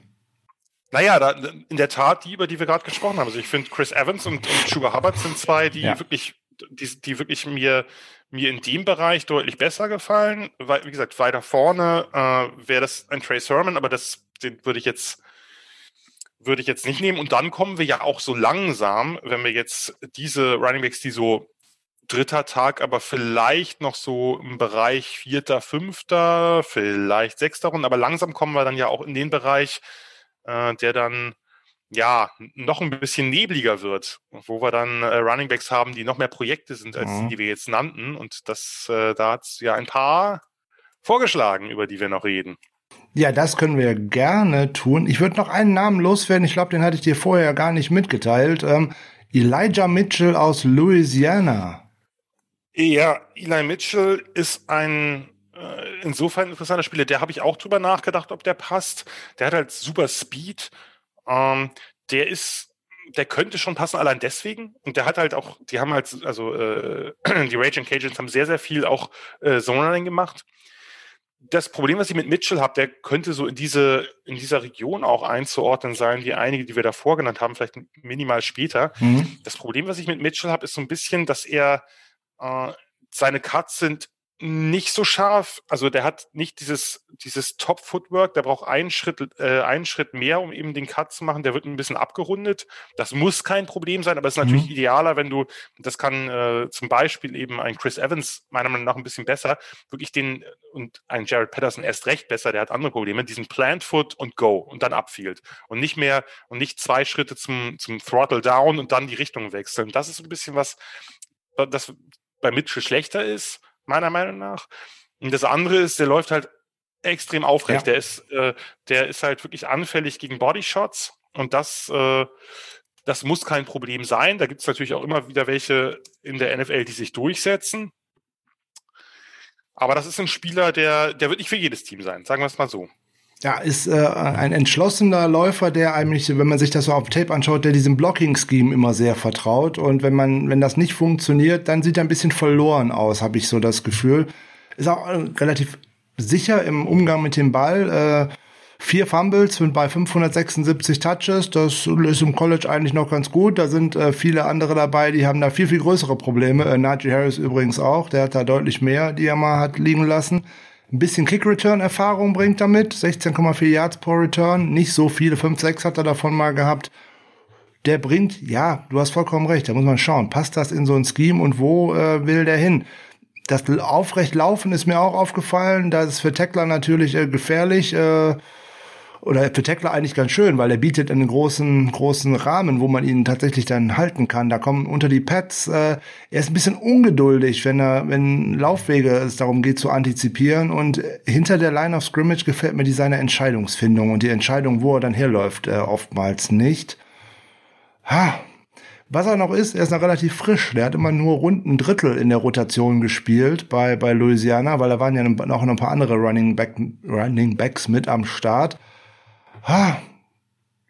Ihm fehlt es an Kreativität, wenn ich das im Endeffekt mal runterbrechen möchte. Wenn das äh, Blocking-Scheme ihm keine Lanes äh, beschert, dann ist er völlig weg. Aus meiner Sicht zumindest. Möglicher Backup. Ihr Vergleich, den PFF da mal wieder zu zieht, ist ein TJ Yeldon und äh, ja, der ist über die Rolle von einem Backup und eigentlich fast schon ein Backup vom Backup ja auch irgendwie nicht so richtig überall hinausgekommen. Den Vergleich sehe ich ehrlich gesagt aber nicht. Nicht? Okay. Nee. Hm. Also Yeldon fand ich doch deutlich talentierter als Elijah Mitchell, als er aus dem College kam. Aber gut. Okay, vom Talentlevel, vom Talentlevel äh, gebe ich dir durchaus recht, aber in der NFL ist er so deutlich, aber auch nicht aufgefallen, was jetzt Stats anbelangt. Nee, aber der ist ein richtig guter, das, das macht er, äh, das hat, haben, aus irgendeinem Grund haben die, haben die Bills das letzte Jahr vergessen, der ist eigentlich ein ziemlich guter Third Down Back geworden, ziemlich guter Passcatcher. Das ist Mitchell, das kann Mitchell auch werden, der hat da durchaus Anlagen zu, aber äh, da ist, da ist Yeldon ihm ein, ein, Stück voraus, aber es ist ja letztlich auch egal, über so eine, äh, über so eine Vergleiche zu reden. Also ist ja, ist ja nicht so, ergiebig, sag ich mal. Stimmt, Vergleiche sind immer äh, ein bisschen schwierig, die hinken oft und deswegen sind sie schwierig. So ist den es. einen oder anderen Namen ist da eigentlich immer ganz schön, damit man sich, wenn man den Spieler noch nie gesehen hat, mal irgendwie eine Vorstellung dazu machen äh, könnte. Aber es verwirrt natürlich auch recht schnell. Also vergessen wir äh, TJ Yeldon hier in der ganzen Nummer. das habe ich nicht gesagt. Ja, gut, aber man kann die ja alle auf Tape angucken. Von ja, daher, ne, alle Namen äh, schreibe ich nachher auch wieder schön mit äh, auf, damit jeder noch schauen kann, was er sich auf Tape am Wochenende noch mal anschauen kann. Haha. Ne, wenn das Wetter äh, trotzdem schön ist, kann man trotzdem ähm, dabei Tape gucken, im Garten sitzen oder so. Ja, ein Freund des Podcasts, nämlich Michael Klock, hat mir äh, seinen äh, Lieblingssleeper und seinen äh, Running Back hier mit auf den Weg gegeben, den er so toll findet und den man äh, in den späten Runden oder vielleicht sogar als UDFA bekommen könnte. Den musste ich mir auch tatsächlich erstmal anschauen, nachdem er mir den Namen verraten hat, weil den kannte ich vorher nicht. Wir sind bei Cincinnati und bei Garrett Dokes. Sagt der dir was? Bestimmt, weil du kennst, glaube ich, jeden, der im College rumläuft, aber ähm, erzähl uns doch mal was zu ihm. Ich kann dir auch seinen Backup nennen, von daher so ist es nicht. Also sein Backup ist Jerome Ford, der ist Alabama-Transfer gewesen. Sorry, aber das ist jetzt doch eine leichte Übung gewesen. Äh, Jared Dokes, ich fand den, das ist ein Spieler, den, da äh, kann ich dem guten Michael Klock nur für, zu gratulieren. Denn da hat er, da hat er mir sozusagen einen Sleeper vorweggenommen, der ja noch gar nicht groß im im Gespräch ist, auch für die hinteren Runden eigentlich nicht im Gespräch ist, den ich aber sehr mag und von dem ich glaube, dass der überraschen wird. Also das ist einer meiner Deeper Sleeper. Jared Dokes, ein, äh, ein sehr kräftiger, äh, wirklich ein bisschen Throwback-Runner, aber und das ist der, und das ist das, äh, das ist das Schöne. Der hat ziemlich athletisch getestet für seine, für, für seinen, für seinen Körperbau. Äh, also er hat diese, er hat einfach diese Power-Komponente, No Nonsense, North-South, verteilt Kontakt, natürlich vor allem Inside Runner. Ähm, nur der hat überraschend guten Speed, der hat überraschend guten Burst. Das sieht man auch auf dem Feld. Das ist nicht nur jemand, der das irgendwie, der sich das jetzt antrainiert hat, so ein bisschen, ne, ein paar, paar Kilo abspecken und dann irgendwie ein paar Monate trainieren, damit das passt. Nee, nee, das sieht man schon. Und der äh, holt immer noch extra Yards raus. Der hat eine super Leverage, keine zu hohen Pads. Der ist jetzt, sagen wir mal, was die, was die Quickness und Wendigkeit angeht, okay, das ist natürlich nicht sein Spiel, aber das ist halt bei so einem, bei so einem Powerback als selten so. Das ist eher so der What you see is what you get. Zack, fertig. Sehr solide. Aber das, was ich, was ich toll finde, der ist halt nicht einer dieser Nurläufer, sondern der kann Routen laufen aus dem Backfield und zwar ziemlich dynamische Routen sogar. Und das ist das eine, was ich, was ich mag. Der hat sichere Hände und das andere ist, der ist ein relativ guter Passblocker. Also nicht, nicht jetzt äh, Chris Evans-Style, aber der ist für, für so ein, wir reden ja jetzt hier von eigentlich free, äh, undrafted Free Agents und der, äh, das ist jemand, der hat mir da sehr gefallen und den habe ich deutlich höher, als der auf den meisten Boards so drauf ist. Ich kann nur zustimmen, also ich, äh, der, so viel Tape gibt's zwar nicht, aber man kann sich da trotzdem wirklich was anschauen. Da wird man schnell verliebt, in Anführungszeichen. Das ist tatsächlich derjenige, der äh, nicht sonderlich kreativ ist, sondern er nimmt das, was die Defense ihm anbietet und zur Not auch mit dem Kopf durch die Wand. Macht er ja mit seinem äh, Körper äh, ganz gut und die, eine gute Contact Balance finde ich. Der lässt sich auch nicht so schnell äh, zu Boden bringen. Die Pass Blocking Skills sind echt gut. Ähm, da kann er tatsächlich mal einen guten Rusher aufnehmen. Da hat er eine gute Vision für und ein gutes Gespür. Gefällt mir sehr. Ähm, das wäre vielleicht etwas, was ich noch auf dem Notizzettel neben dem Pass Catching äh, Running Back irgendwo stehen habe. So, wenn gerade wenn die Goal-Line näher rückt, da wird's bei den 49ers auch immer lustig, weil wenn man dann in den letzten Jahren dann gesehen hat, dass man da Jeff Wilson zu einem Goal-Line-Back äh, umfunktionieren äh, wollte, ähm, naja, so viel an Körper bringt er dann auch nicht mit. Also von daher, um gerade um einfach nur geradeaus durch die Wand zu rennen. Ähm, der Vergleich ist jetzt, ich bin schon wieder beim Vergleich, Entschuldigung, aber der ist weit hergeholt. Äh, ja, Frank Gore Light. Na, das darf man nicht machen. Das nein, darf man nicht. nein, Quatsch. Das darf man nicht bei irgendwelchen undrafted Free Agents. Nein, nein, nein, nein, um Gottes Willen, nein. Der, der, nächste, der nächste Receiver, der irgendwie ganz gute Routen läuft und eher quick als fast ist, ist dann Jerry Rice oder was? Nein, nein, nein, nein, nein um Gottes Willen. ähm, aber Frank Gore war auch in all, in all seinen Jahren, die er jetzt auf dem Buckel hat, da kommen ja wahrscheinlich auch noch 25 hinzu, weil der wird, der wird ja einfach. er muss alle Teams durchkriegen. Das ja, zum, zum einen das und vor allem muss er ja noch auf Platz eins der Rushing-Liste. Das wird ja jeden Jahr, jedes Jahr ein bisschen weniger, aber immer konstant. Aber in seiner Karriere war er auch nie derjenige, der äh, verdammt kreativ gewesen ist, wenn, den Ball, äh, wenn er den Ball gehabt hat, sondern der einfach das ausgenutzt hat, was man ihm frei geblockt hat und was die Defense ihm gegeben hat. Das ist mein Vergleich, dass, dass, dass da dieser Spieler ganz weit, ganz weiten Weg gehen muss, bis der auf Platz drei der Rushing-Liste oder der Rushing-Leader in der NFL kommt, das ist überhaupt keine Frage. Aber für so einen undrafted Rookie Free Agent womöglich der könnte einem tatsächlich, der könnte einem hier und da natürlich mal so eine Lücke füllen, die man einfach nicht hat. Nämlich gerade zum Beispiel so mal ein Goal-Line-Back. Das wäre ja schon mal äh, ein Häkchen ja, an so etwas. So, so, so, so, ein schöner Banger. Das fehlt den, genau. also das fehlt den Niners wirklich. Einer, der tatsächlich nicht irgendwie äh, tatsächlich einen, einen schönen Cut machen möchte, sondern der einfach auch mal mit Wumps irgendwo reinrennt und dir da die nötigen zwei, drei Yards einfach mal erkämpft. Genau. Das wäre das wär der Mann, den wir dafür doch äh, mal unbedingt äh, nehmen sollten. Der macht Spaß, wenn man sich den anguckt, äh, weil wenn du ihm sagst, den Ball sozusagen in den Bauch drücken, nimm den Kopf runter und lauf mir die zwei Yards in die Endzone. Sieht bestimmt besser aus, als wenn Jeff Wilson das versucht. Anzunehmen. Anzunehmen. Sehr schön. Da wird sich Michael Klock äh, sicherlich freuen, dass du den auch so gut siehst oder zumindest, dass du das verstehen kannst, warum er den so gut sieht. Ich sehe den so gut. Du hast ja gesagt, ne, ist ja einer deiner Sleeper, den wir jetzt da so irgendwie vorweggenommen haben. Der wird, ja, der wird dann noch äh, vorkommen in einem meiner Beiträge, aber das ist noch ein paar Tage hin. Aber gut, dass du da dieses Stichwort schon mal los wirst. Du schreibst ja immer kurz vor dem Draft, das glaube ich meist oftmals an dem Mittwoch vor dem Draft, geht das online bei dir auf dem Triple Option Blog, einen wirklich schönen Beitrag über Running Backs. Erzähl mal was darüber, bevor wir das einfach außen vor lassen.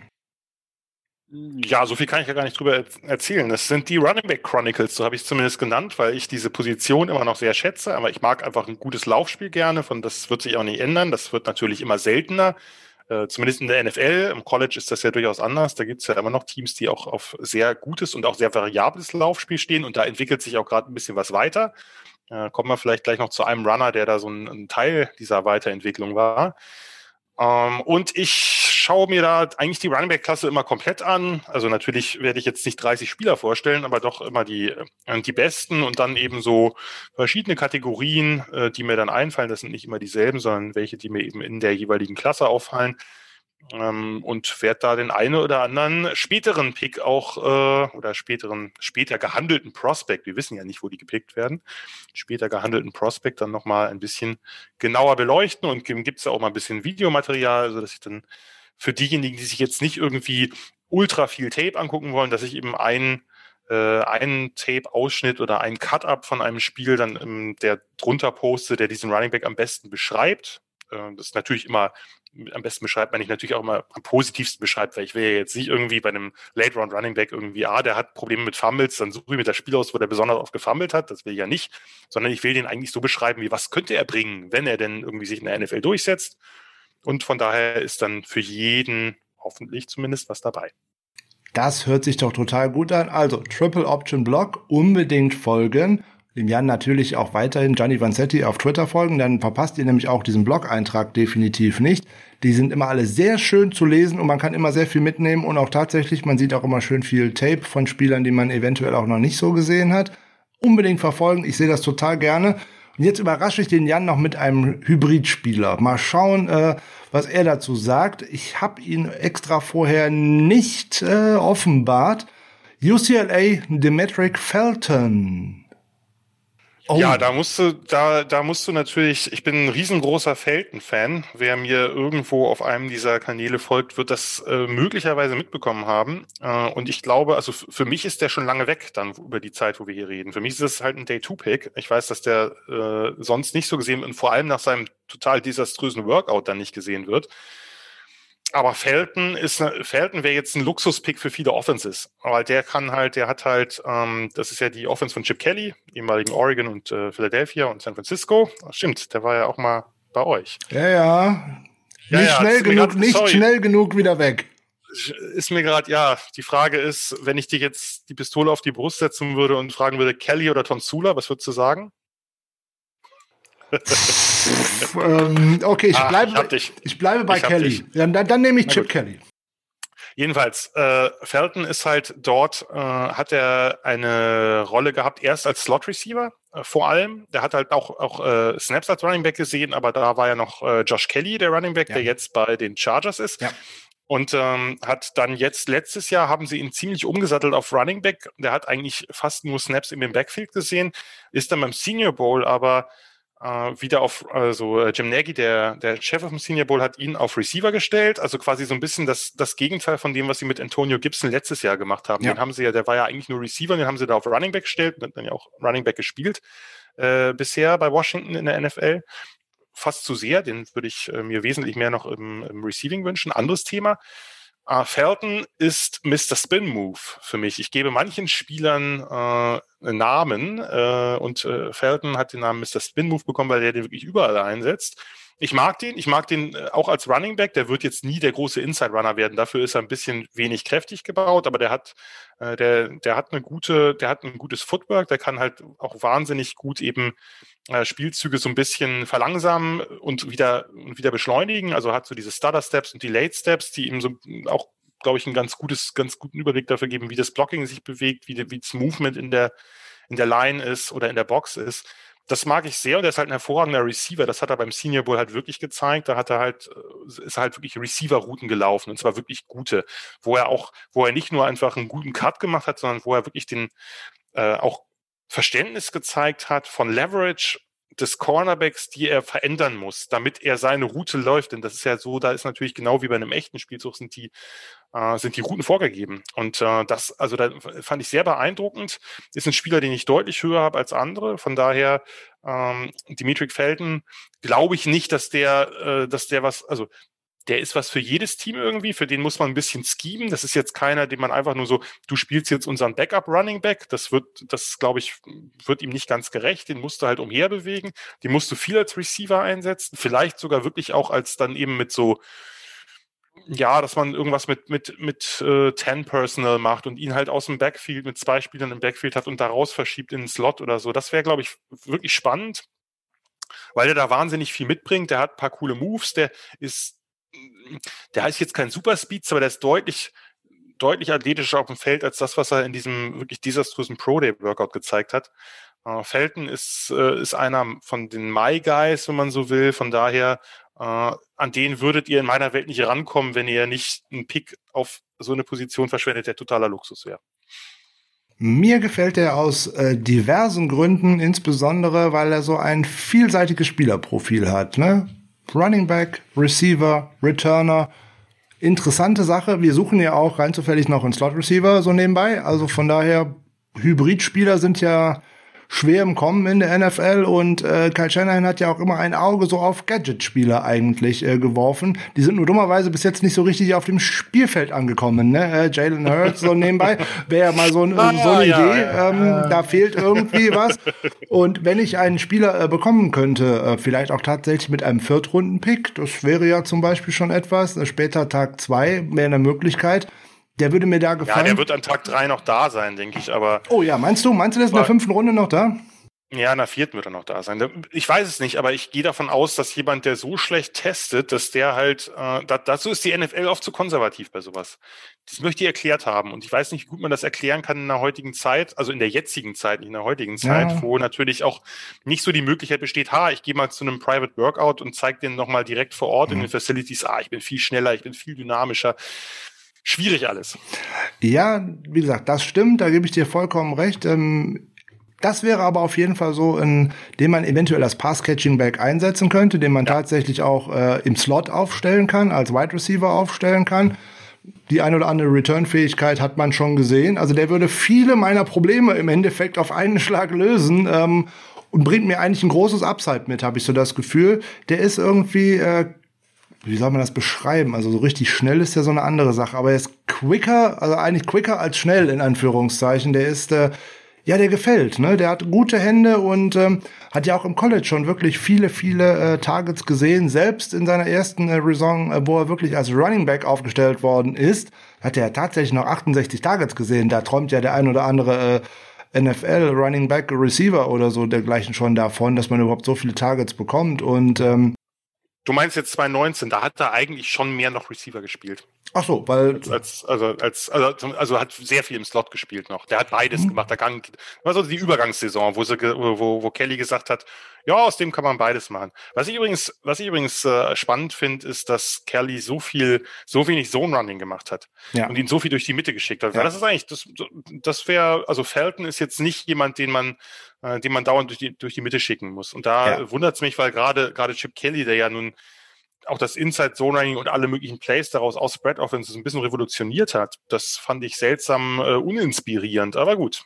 Jeder Coach hat da vielleicht so seine Eigenheiten und du wirst mir wahrscheinlich auch noch viel über Chip Kelly erzählen wollen, aber nicht heute. Äh, nein, äh, aber die UCLA, einen Satz zu Chip Kelly sage ich gerne. Ähm, seitdem er bei UCLA sozusagen die Zügel in der Hand hat, wirkt er tatsächlich seltsam uninspiriert bei vielen, vielen Dingen, die da so passieren.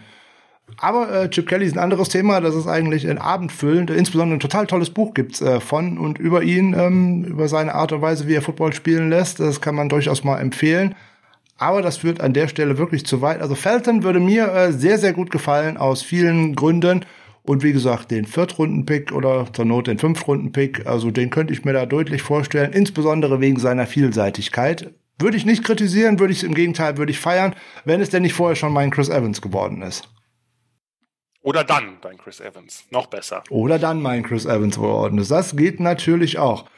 Wollen wir uns jetzt einmal mit vielleicht einem oder zwei wirklich tiefen Sleep Sleepern beschäftigen? Ich würde mal. Das ist richtig, aber tiefer als Jared Dogs wird schwierig. Also von daher. Findest du? Bleiben wir, bleiben wir in der Region, ja. Bleiben wir in der Region. Okay, schauen wir da mal nach Coastal Carolina zu. Oh Gott, den Namen spreche ich bestimmt falsch aus. CJ Marable, wenn ich das glaube ich. Genau richtig ausgesprochen. Nein, wirklich, äh, meine Güte. Ja, ich habe genau so. Ich habe extra heute Nachmittag nochmal Tape geschaut und ich habe drei verschiedene Aussprachen davon äh, gehört. Ähm, aber nun gut, äh, dann habe ich ja die richtige getroffen. Ich bin äh, begeistert. First Team All Sunbelt in der letzten äh, Saison, hat sein Team in Rushing angeführt und fängt auch tatsächlich den ein oder anderen Ball. Also wenn man als Running Back schon mal 31 Receptions hat in der letzten Saison, in 2019 waren es schon 38 und er hat tatsächlich sieben Touchdowns gefangen in der letzten Saison und zwölf erlaufen. Also der war ein sehr produktiver Back mit ähm, 3729 Yards in seiner Karriere der läuft mit einem, der hat ein niedriges Pad-Level, der lässt Kontakt gerne mal abhalten, hat gute Füße, hat Flexibilität im Unterkörper, der sieht einen nicht wirklich ganz gut aus. Hat genug Geschwindigkeit, um mal einen Verfolger abzuhängen, aber so eine richtige Endschnelligkeit hat er nicht. Also der läuft wirklich zäh, der bewegt sich gut, fängt den Ball ganz gut aus dem Backfield heraus, gerade so auf Angle Routes oder auf Swing Screens und solche Sachen. Also Puh, er hat 32 Spiele in Folge in seiner College-Karriere mindestens immer einmal einen Ball gefangen, also in Folge. Das finde ich alles nicht schlecht. Für einen FBS Running Back sieht der echt gut aus. Der würde mir hier und da in der späten Runde ganz gut gefallen. Was denkst du von dem? Ja, ich glaube, ich glaube, da gibt es durchaus eine Größe oder eine gewisse Chance, dass der nicht gepickt wird. Das ist am Ende natürlich auch ein bisschen, bisschen Glück, welcher von den vielen, da hängt es dann wirklich von den Teampräferenzen ab. Das ist jemand, bei dem so ein bisschen, also bei dem die Projection ein bisschen schwerfällt, weil der halt, das ist halt diese Chante Clears Offense ist halt sehr speziell. Da hat er, also das ist so eine Art Shotgun Spread Option, da hat er relativ wenig klassische Runs bekommen. Das ist einfach, äh, da hat ganz viele Pitches, Option Pitches, mhm. Äh, ähnliches, hat auch, ist nicht so viel Inside unterwegs gewesen. Äh, die agieren ja eh mit super viel Motion, mit Eye Candies, mit, die haben ja dann oft zwei Runner gehabt, den, den White, den anderen und, und äh, Grayson McCall, der Quarterback. Das war dann so eine, welcher Running Back oder Quarterback hat jetzt den Ball oder äh, eine, sozusagen eine sehr verwirrende Offense für Defenses, die das nicht gewohnt sind. Äh, von daher ist so ein bisschen schwierig äh, vorherzusehen, wie der in so einem normalen Running Scheme agieren würde. Man kann natürlich sagen, was bringt er mit? Er ist, er ist sehr klein, er ist ziemlich kompakt, also hat so eine Jared Patterson Statur, wenn man so will hohe Kadenz im Footwork, niedriger Schwerpunkt ist natürlich gut und das bringt es halt auch, wenn er mit Burst in die Hole kommt oder einfach durch, durchschießt, dann generiert er ein gewisses Momentum und das ist nicht sofort zu stoppen, weil er eben diese gute Leverage hat. So eine kleine Bowlingkugel hält sie da nicht so gut auf. Ähm, der, ja, der hat genug Speed für au also um außen vorbeizukommen, äh, kann sich innen so, kann dieses Weaving, kann sich so ein bisschen schmal machen. Ist jemand, der eher der Tackle Mover als der Tackle Breaker ist, ich notiert. Also der kann so ein, der kann eben noch ein, zwei extra Yards rausholen, aber wird jetzt nicht besonders viele, viele Tackle irgendwie wirklich brechen. Der Vorteil ist halt, dass er ein Receiver, also als, als Receiver aus dem Backfield relativ erfahren ist. Hat jetzt nicht den größten Catch-Radius, ist klar, der ist halt klein und hat jetzt auch nicht die längsten Arme. Da ist natürlich, muss man schon etwas genauer werfen als bei dem einen oder anderen. Aber ziemlich softe Hände.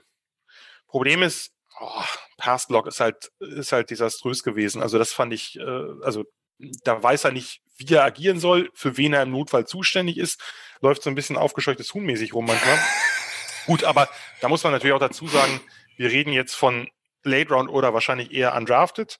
Äh, da gibt's auch Backs der ersten Runden, die echt Probleme im Passblock haben. Denn das oh. ist einfach was, was man, was viele Backs erst in der NFL richtig lernen. Da ja. sind natürlich die College Offenses schemen da oft drumherum. Äh, das ist äh, der schwierigste Part und darum sind, darum sind viele, wundern sich dann immer viele, hey, der kann doch wirklich gut den Ball fangen, warum ist er nicht wenigstens bei Third Down auf dem Feld? Ja, muss er erst lernen, Pass-Blocking, weil sonst weißt du halt genau, was passiert, dass der Running Back rausgeht, kannst deine Blitzes entsprechend anpassen, von daher, äh, das ist einfach, äh, das ist einfach ein Punkt, den, den sehr, sehr viele Backs lernen müssen, sowieso, aber viele auch von Grund auf lernen müssen. Von daher, Marable, spannender Spieler. Ähm, ich glaube nicht, dass er gedraftet wird. Wenn ja, dann wirklich, sehr spät, vermute ich zumindest. Ähm, wird man abwarten. Ist natürlich, ist einfach jemand fürs Camp, bei dem man gucken muss, kommt der mit so einer Offense klar? Vielleicht hat er auch besondere Stärken da drin. Das wissen wir nicht. Das haben wir, das haben wir ja noch nicht gesehen. Äh, von daher kann man, kann man sich durchaus mal einladen, würde ich sagen. Ja, der äh, gefällt mir auch. Muss man tatsächlich im Camp schauen und äh, klar, Flaggen findet man natürlich, äh, Red Flags findet man hier natürlich, bei gerade wenn es in Richtung UDFA geht, bei allen, die da jetzt ja. dabei sind. Da ist natürlich keiner dabei, wo du sagen kannst, hey, der startet hier ähm, am ersten Spieltag und der macht mir alles richtig. Äh, ja, ne? soll, das ist ist einfach so. Das, das erwartet man ja nicht mal von Midroundern. Von daher, was soll man diesen armen Menschen da jetzt irgendwie eine riesen, riesen Verantwortung aufbürden? Ne? Das ist, da muss man gucken. Vielleicht passt's, vielleicht entwickelt er sich ja, weiter. Das genau. darf man ja nicht vergessen. Das sind alles junge Leute. Die sind ja noch nicht am Ende ihrer Entwicklung. Genau. Und der eine oder andere, darum kommt es ja auch immer wieder vor, dass, dass wie jemand wie, wie Mostert halt dann plötzlich ein Starter ist weil der sich halt entsprechend entwickelt hat, weil der einen Sprung gemacht hat, weil man vielleicht auch einiges noch nicht so sehen konnte. Das ist ja immer, College Offenses sind nun mal unterschiedlich auch wer weiß. Von daher kann auch sein, dass CJ Marable nachher derjenige ist, bei dem man sagt, Mensch, hätte man mal. Genau, das ist ein ganz, ganz toller Hinweis, weil auch der gute Raheem Mostert, für alle, die das vorher nicht gewusst haben, der war vorher bei fünf anderen NFL-Teams und hat da nicht einen einzigen Offensive Snap gespielt so nebenbei, sondern war ein reiner Special Teams Player war er ja auch ganz am Anfang bei den 49ers so nebenbei, ne? Ein ganz toller Gunner und der war da immer schön mit dabei und ein Special-Teamer ohne Ende. Nur so richtig Snaps als Running Back hat der auch da erstmal nicht gesehen, sondern musste sich auch da erstmal in dieses Shanahan-Scheme hineinarbeiten. Und ich meine, man darf auch nicht vergessen, dass Ryan Moster ja selbst am College Backup war. Ja. Also das ist halt, das ist also bei Purdue gespielt. Äh, das, äh, das ist natürlich, ja, das sind dann natürlich wirklich die absoluten, äh, wie soll ich sagen, deepest, deepest, deepest Sleeper, dass man irgendwie sagt, na, man guckt sich mal den Backup an, okay, was bringt der mit? Der bringt Speed mit, der bringt eine, eine, Dynamik mit und mal gucken, was wir daraus bauen können. Und darum passiert sowas ja auch immer wieder. Übrigens nicht nur auf Running Back, sondern ja auch auf anderen Positionen, dass du einfach jemanden hast, wo niemand mit gerechnet hat letztlich, dass der überhaupt irgendeine Rolle in der NFL spielt und plötzlich startet er. Ja, äh, bei Wide Receiver wäre Antonio Brown auch so ein Beispiel, der ist ja auch tief genau, gegangen spät, und äh, fünfte worden. Runde, glaube ich, wenn mich nicht alles täuscht. Fünfte oder sechste, genau. Ja, passiert genau. immer mal wieder, ist natürlich nicht der äh, Erfolgsfall für jedes Jahr. Das ist dann irgendwie so ähm, die ja. Abwandlung vom American Dream, vom Tellerwäscher zum Millionär. Es wäre wie bei Evans, über den wir vorhin gesprochen haben, vielleicht tatsächlich hier und da mal jemand dabei, der ein besserer Back in der NFL ist, als er es tatsächlich am College gewesen ist, weil ja, ja auch an, äh, wenn man gewisse Fähigkeiten hat, die am College einfach nicht gefragt sind, wie jetzt zum Beispiel Passblock, äh, Passblocking und dergleichen, ähm, und du kannst die in der NFL einbringen, da bist du auf jeden Fall schon mal einen Schritt weiter. Schauen wir mal. Mal schauen. Ich habe jetzt noch einen ganz komischen Namen für dich. Ähm, wenn ich den richtig ausspreche, dann äh, gebe ich mir gleich noch äh, eine Belohnung sozusagen in Form von einer leckeren Tafel Schokolade, weil das kann ich garantiert nicht. Ich versuch's mal. Iowa State, Kunai Nuwango. Nein. Keine Schokolade für Frank. Okay, das naja, ist. Äh, die kannst du dir, die kannst du dir, finde ich, als Belohnung für diese Podcast-Aufnahme vielleicht trotzdem genehmigen. Es ist Knei Nwangu. Okay, das zweite W wird, hm? genau, das zweite W wird nicht mitgesprochen, also ein Wongu.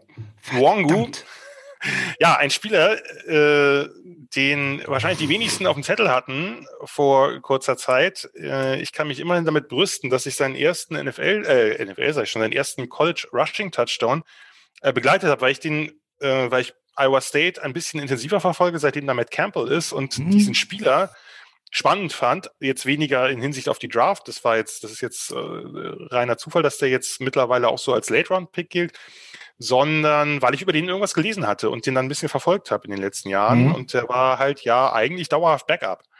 Äh, also nicht nur eigentlich, sondern er war immer Backup. Äh, hat natürlich mit David Montgomery, Bears Running Back und jetzt mit Brees Hall äh, zwei sehr, sehr gute Starter vor sich gehabt.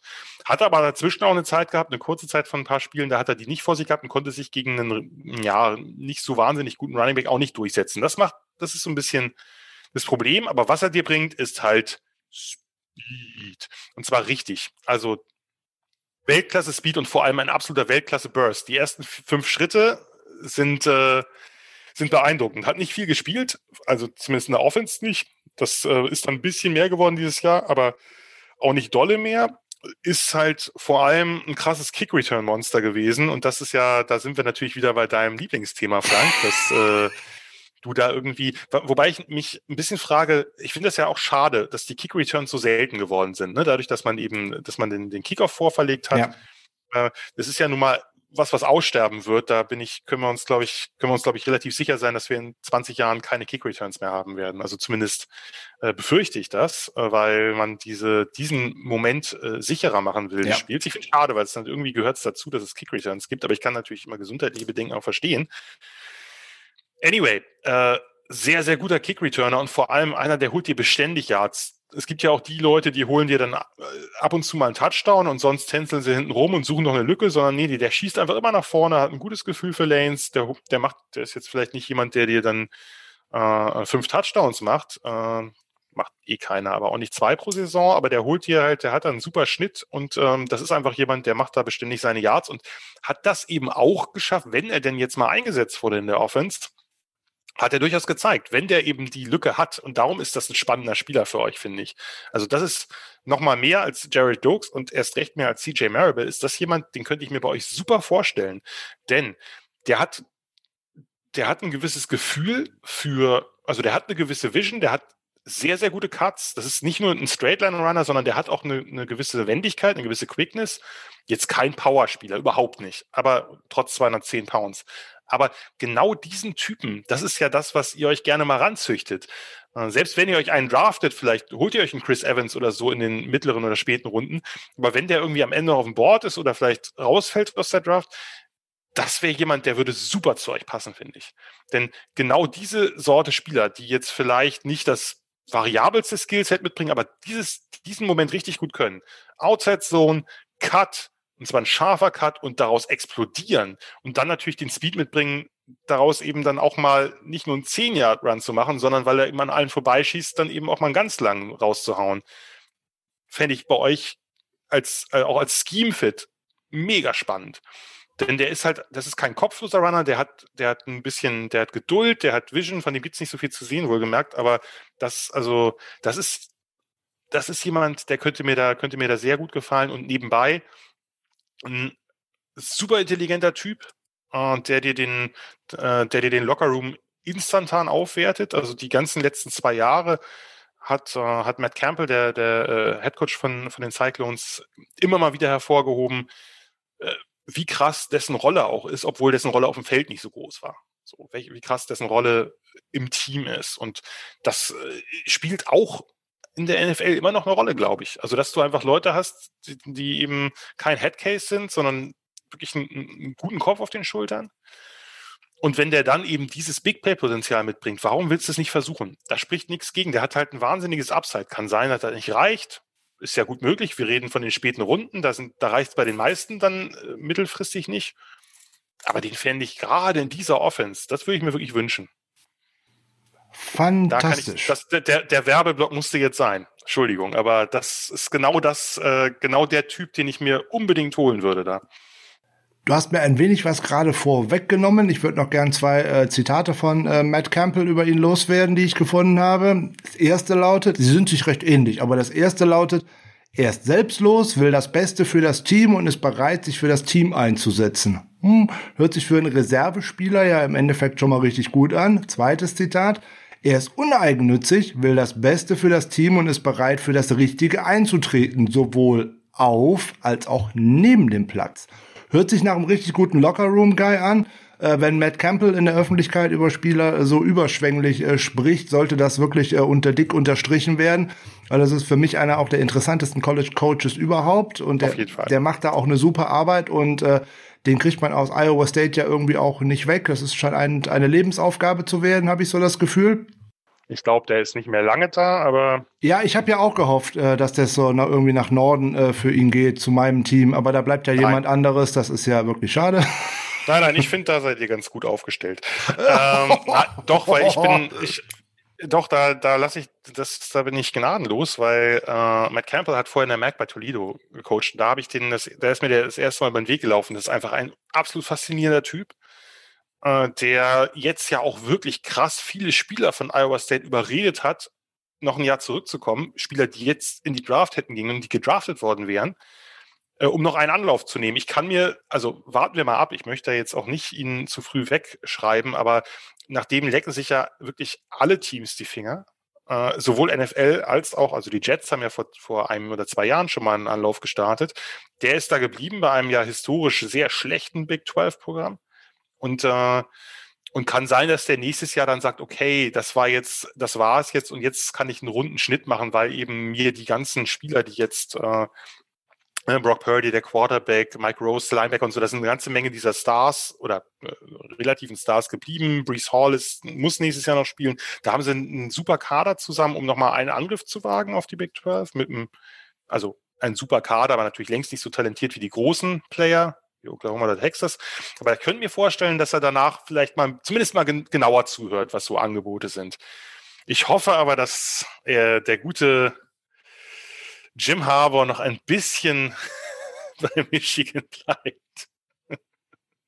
Ich verscherze es mir am Ende mit dir, das muss erlaubt sein. Nein, äh, tust du nicht, äh, weil ich weiß ja, warum äh, du das sagst und ähm, alles gut. Ich kann den Hohn und Spott muss ich da hier und da auch ein bisschen ertragen und es wird ja alles besser mit dem neuen jungen Coaching-Staff, den er sich da jetzt gerade zusammenstellt ja, ja, und ja. Äh, es sieht ja Eindeutig. auch mal vielversprechend aus, was den äh, Quarterback Room anbelangt. Mal gucken, ob er das jetzt auch tatsächlich mal aufs Feld bekommt. Und äh, kann ich direkt noch äh, schöne Grüße hier an äh, Janik Politowski loswerden. Ich habe die Tage noch gelesen, dass jetzt äh, Joe Milton tatsächlich bei Tennessee anheuern wird. So ist es. Äh, ja, viel Freude dabei. Der wirft nämlich auch am vorbeifahrenden Güterzug vorbei. Aber okay, das ist wieder ein anderes Thema. Gut, die haben sich auch Hooker von Virginia Tech geholt. Von daher wird er erstmal Schwierigkeiten haben, denke ich, Starter zu werden. Aber wer weiß. Ja, genau. Äh, das ist äh, wieder auch so eine interessante Entscheidung, wenn man schon ins Transferportal geht. Äh, naja, gut, egal. Das führt jetzt völlig zu weit, weil College-Episode wollten wir jetzt nicht hier rausmachen. Genau. Ihr, nicht wir. Wir sind ein 49ers-Podcast und äh, ich glaube, wir haben über sehr, sehr, viele, viele äh, interessante Backs gesprochen und ähm, Alles, was ich mir vorgestellt hatte und was ich auf dem Zettel hatte, habe ich hier in der schönen Folge untergebracht. Und aus deiner Äußerung gerade nehme ich, wir haben so tatsächlich die Folge rund gemacht, oder? Ich glaube, wir haben viele Spieler besprochen, die man sonst nicht so oft hört oder zu denen man nicht so oft was hört. Von daher ähm, glaube ich, passt das doch ganz gut so. Hervorragend. Also, alle, wie gesagt, Gianni Vanzetti auf Twitter abonnieren, Triple Option Blog, am besten RSS-Feed noch reinsetzen und damit man genau weiß, wenn da ein neuer äh, schöner Blogbeitrag kommt von Jan oder auch auf Lead Blogger vorbeischauen. Da ist Jan auch immer gerne mal zu lesen. Auch immer in sehr schönen äh, Interviews, wie so in Gemeinschaftsproduktionen in den letzten Wochen, unter anderem mit äh, Christian Schimmel, der auch schon bei uns im Gast war, und Thomas Pseyer, der Sideline Reporter, ist ja auch immer mit am Start. Der stellt die klugen Fragen. Das kann er auch hervorragend. Das ist nämlich gar nicht so einfach, Fragen zu stellen, die nicht langweilig klingen. Kann ich aus eigener Erfahrung sagen. Auf jeden Fall. Mir klingt es nicht so. Das macht er auf jeden Fall total gut. Ich lese das äh, immer äh, sehr gerne und äh, auf Thomas hoffe ich ja auch noch hier im Podcast. Ich warte auf ihn. Ne? Thomas, schöner Seitenhieb. Ähm, ich warte, warte, warte. Nein, Spaß. In dem Sinne, nochmal. Jan, dritte Folge in dieser Woche. Vielen, vielen Dank äh, für deine ausgiebige Zeit und vor allem die ganze Fachexpertise, die du uns über diese Jungs äh, näher gebracht hast. Und äh, das machst du natürlich nicht nur hier bei uns im Podcast, sondern auch gerade bei den 49ers Germany in unserer schönen Beyond the Horizon Draft Coverage Reihe. Da bist du ja auch immer federführend mit am Start. Auch dafür nochmal vielen Dank. Eine Woche noch bis zum Draft. Wir sind gespannt und ähm, ja, Wer wird der Name sein, der dann fällt? Irgendwann in welchen Runden? Vielleicht ist einer von den Jungs dabei, die wir heute hier besprochen haben. Das wäre ja richtig schön. In dem Sinne, ein herrliches Wochenende. Vielen, vielen Dank. Ich kann es gar nicht oft genug sagen, weil die Folgen mit dir einfach immer so unglaublich Spaß machen. Und ich hoffe, wir sehen dich bald wieder und hören dich bald wieder. Ansonsten, schönes Wochenende. Heart of Chrome, California, wie immer. Macht's gut.